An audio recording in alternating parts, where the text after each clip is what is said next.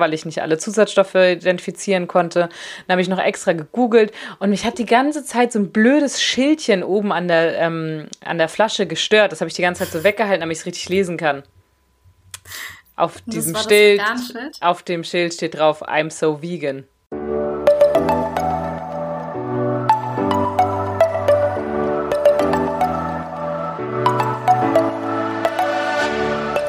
Moin und herzlich willkommen zu einer neuen Folge des Eat Pussy Not Animals Podcast, der Podcast, der dir den Einstieg in die vegane Ernährung erleichtern soll. Moin Freunde und herzlich willkommen zu einer neuen Podcast-Folge von mir, Kara und der lieben Anni. Hallöchen.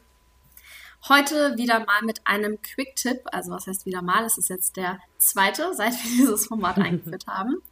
Und wir wollen euch heute mal in Kürze erzählen, wie man sich den Einkauf erleichtern kann als quasi neue vegane Person oder auch weiß ich nicht, als schon länger vegane Person einfach so ein paar Tipps, wie ihr euch das einfach macht, dass ihr nicht im Supermarkt acht Stunden rumsuchen müsst, äh, die veganen Produkte finden und oder auch nicht finden.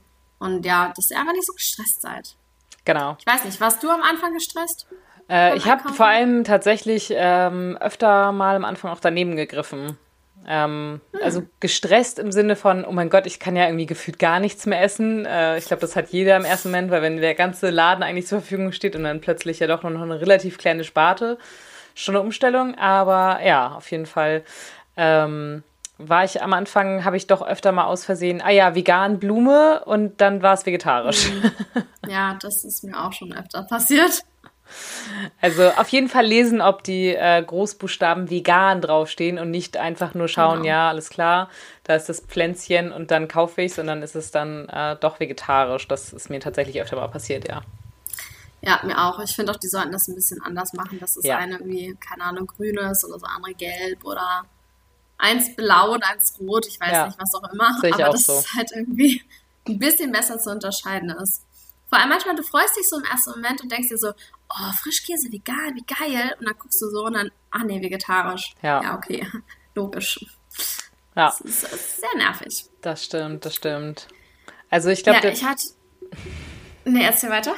Ich glaube, der Top-Tipp ist eigentlich so, äh, vor allem nach Allergen zu schauen, weil natürlich zum Glück viele tierische Produkte auch Allergene enthalten, vor allem eben äh, Milch und Eier und die müssen dann fettgedruckt sein und deswegen kann man erstmal schon mal nach dem fettgedruckten Ausschau halten. Ähm, das mache ich immer so als erstes. Gibt es da irgendwie Vollmilchpulver oder irgendwas, was mal fettgedruckt ist, dann weiß man schon, alles klar, kann ich gleich wieder wegpacken. Genau, voll. Das ist halt so bei Keksen oder sowas richtig praktisch als ich das irgendwie mal entdeckt habe, also klar, es ist mir natürlich vorher irgendwie aufgefallen, aber mein, meine Wahrnehmung lag nicht so drauf. Und als ich das immer entdeckt habe, dass es ja viel mehr Sinn ergibt, einfach erst diese fettgedruckten Sachen zu überfliegen, es hat so viel Zeit bespart. Vor allem bei vegetarischen Sachen halt. Ne? Ja, wenn jetzt Fleisch voll. drin ist, Fleisch ist ja nicht fettgedruckt, aber wenn man schon sieht, gut, okay, das, das ist irgendwie ähm, sehen, ein Produkt, das in der Regel kein Fleisch enthält, wie halt Kekse oder Süßigkeiten oder so, und es ist keine Blume drauf, dann fettgedruckte Sachen einmal schauen. Genau. Total. Und das ist einfach, ja, voll die Arbeitserleichterung, finde ich. Was natürlich nicht, auch nicht fettgedruckt ist, Gelatine ist ja auch quasi Fleisch. Hast du es gerade gesagt? Nee, ne? Nee, nee habe ich nicht gesagt. Okay. Äh, wenn man jetzt bei Gummibärchen oder das so stimmt. Ausschau hält. Oder auch Bienenwachs, wobei Bienenwachs eigentlich immer ganz am Ende steht bei Überzugsmitteln, also auch auf den ersten Blick erkennbar. Genau. Ähm, aber bei den Sachen, wo es halt fettgedruckt sein könnte, da als erstes drauf schauen. Und dann spart man sich ein bisschen Zeit. Genau. Und was ich auch gerne mache, ist tatsächlich, wenn ich jetzt ähm, was, äh, also wenn, wenn ich nach den Zutaten sozusagen schaue und ich kann nichts entdecken, ähm, so auf Anhieb, wenn es eine relativ lange Liste, relativ klein gedruckt ist, kann ich nichts entdecken, was jetzt irgendwie an Milchprodukten oder so drin ist, dann gucke ich auch gerne auf die Spuren, weil wenn da schon steht, kann Spuren von Milch enthalten oder sowas oder kann Spuren von Eier enthalten, dann sind sie nicht in den Zutaten drin. Da kannst du dir dann auch mhm. sicher sein. Dann weißt du zwar, ja, es ist vielleicht in einer Produktionsstätte, wo das ähm, gemacht wird, aber wäre Milch oder Eier eine Zutat und du hättest sie nur übersehen, dann würde es auf jeden Fall unten nicht stehen, weil dann ist es ja nicht nur kann Spuren enthalten, sondern dann wäre es wirklich ein Inhaltsstoff. Und das ist tatsächlich für mich manchmal so ein Ausschlussding, wenn ich einige Zusatzstoffe nicht so hundertprozentig kenne oder so. Das ist ein sehr, sehr guter Tipp, das stimmt auf jeden Fall. Ähm, und auch vielleicht ganz wichtig in dem Sinne nochmal zu erwähnen, äh, kann Spuren enthalten von, ist nicht, dass das Produkt dann nicht vegan ist. Es ist dann immer noch vegan, also wenn es auch sonst halt vegan ist. Das ist nicht der Grund, warum es da nicht vegan ist, sondern einfach nur ein Allergiker-Hinweis, dass es halt in der gleichen Produktionsstätte halt hergestellt wird und deswegen kontaminiert sein kann. Es gibt ja Menschen, die, keine Ahnung, sterben, sobald sie einen halben Tropfen Milch irgendwie zu sich nehmen oder ja, so. Also es gibt genau. ja ultra krasse Allergien und die wollen sich dann natürlich einfach nur schützen und müssen das deswegen auf die Packung schreiben. Aber wenn ihr was habt mit, kann Spuren von Milch enthalten und ansonsten ist nichts drin, dann könnt ihr es trotzdem kaufen, weil es ist dann trotzdem vegan. Genau, genau. Und äh, es macht immer ganz viel Sinn, auch sich mal vorher so ein paar E-Nummern rauszusuchen oder anzuschauen, die ähm, nicht vegan sind, weil so schnell kriegt man es ja manchmal gar nicht überblickt. Und da gibt es auch einige E-Nummern, die halt äh, dann schon, ja, womit man sofort ausschließen kann. Ich glaube zum Beispiel E901 oder E904, sowas in die Richtung. Ähm, das sind dann halt so Sachen, die nicht vegan sind. Äh, genau, weil E901 zum Beispiel ist Bienenwachs. Und dann weiß man mhm. schon, ah, alles klar, E904 zum Beispiel Shellac ähm, dann kaufe ich es gar nicht erst. Das macht manchmal Sinn, so, das sind auch solche Nummern 901, 904, die ich im Kopf habe irgendwie äh, mittlerweile, wo ich weiß, äh, da gucke ich immer mal nach und dann weiß ich, kann ich es kaufen oder nicht. Ja, und ich glaube 120 ist Kamin, oder? Aus ja, den ich. Glaub, mhm. Kann ich, glaube ich, ja. hatte ich so eine Erinnerung. Das sind auch so Dinge, ich habe das alles irgendwie erst mit der Zeit erfahren. Ich wusste auch total lange nicht, dass die Chips frisch ungarisch nicht vegan sind, beziehungsweise jetzt sind sie mittlerweile wieder vegan, aber als ich vegan geworden bin, waren sie nicht vegan, weil in den Aromen, in den natürlichen Aromastoffen irgendwie Wild mit drin war, was halt natürlich nicht deklariert ist und äh, niemand weiß. Halt solche Sachen, die man ja. auf den ersten Blick sieht, sind ein bisschen schwierig und deswegen finde ich es aber auch ähm, verständlich, wenn man das irgendwie erst im Laufe der Zeit feststellt. Was da auf jeden Fall helfen kann, Peter zum Beispiel hat solche Listen mit Lebensmitteln, die nicht vegan sind, wo man aber denken würde, sie sind vegan. Ähm, oder es gibt auch ganz viele YouTube-Videos zu dem Thema, die man sich mal angucken kann. Natürlich immer drauf schauen, dass es irgendwie was Aktuelles ist. Und äh, ja, eh, wenn man Google betätigt bei manchen Sachen, wo man sich nicht sicher ist, da kommt man auch meistens zu einer Lösung, wenn die Unternehmen dann auch das irgendwie per E-Mail rausgeschickt haben, dass sie vegan oder nicht vegan sind ist äh, ganz oft auch auf so veganen Blogs veröffentlicht. Ja, Stork hat zum Beispiel auch online eine Liste, was genau vegan ist und was nicht. So kann man zum Beispiel Mega. sehen, alles klar, die NIM 2 Soft sind vegan, die NIM 2 sind nicht vegan. Sowas, ähm, da kann man auch mal genauer nachschauen. Nee, die normalen NIM 2, ich meine, die gehören auf die Liste, die nicht vegan sind. Ich bin mir nicht sicher, warum, aber ich weiß nur, dass NIM 2 Soft auf jeden oh, Fall vegan sind. Genau. Ähm, ich finde es auch immer ganz praktisch, wenn man den Faden verliert. Instant vergessen, was ich sagen wollte. Und was auch nicht so wichtig hm. war. Vielleicht fällt es dir gleich wieder ein. Aber wo wir gerade auch beim Thema Peter waren, die haben einen äh, veganen Einkaufsguide. Das wollte ich sagen. Danke. Ah, ah, ja, okay, gut. Moin. Schön, dass wir Gedanken übertragen haben hier. Ja, äh, der, der ist super hilfreich, den habe ich auch ganz lange immer genutzt. Da ist es auch nochmal so ein bisschen besser erklärt, aufgelistet und ich glaube auch nach Supermarkt sortiert, oder? Mm, ja, genau. Ich habe da genau. so mal reingeschaut. Und es gibt auch noch die App Codecheck, wobei man da mal ein bisschen aufpassen muss. Die sind, die sind manchmal auch nicht so 100% zuverlässig, aber äh, kann man auch immer mal ganz gut nutzen. Ähm, finde ich ganz praktisch auch für so Sachen wie Waschmittel und sowas, um da mal nachzuschauen.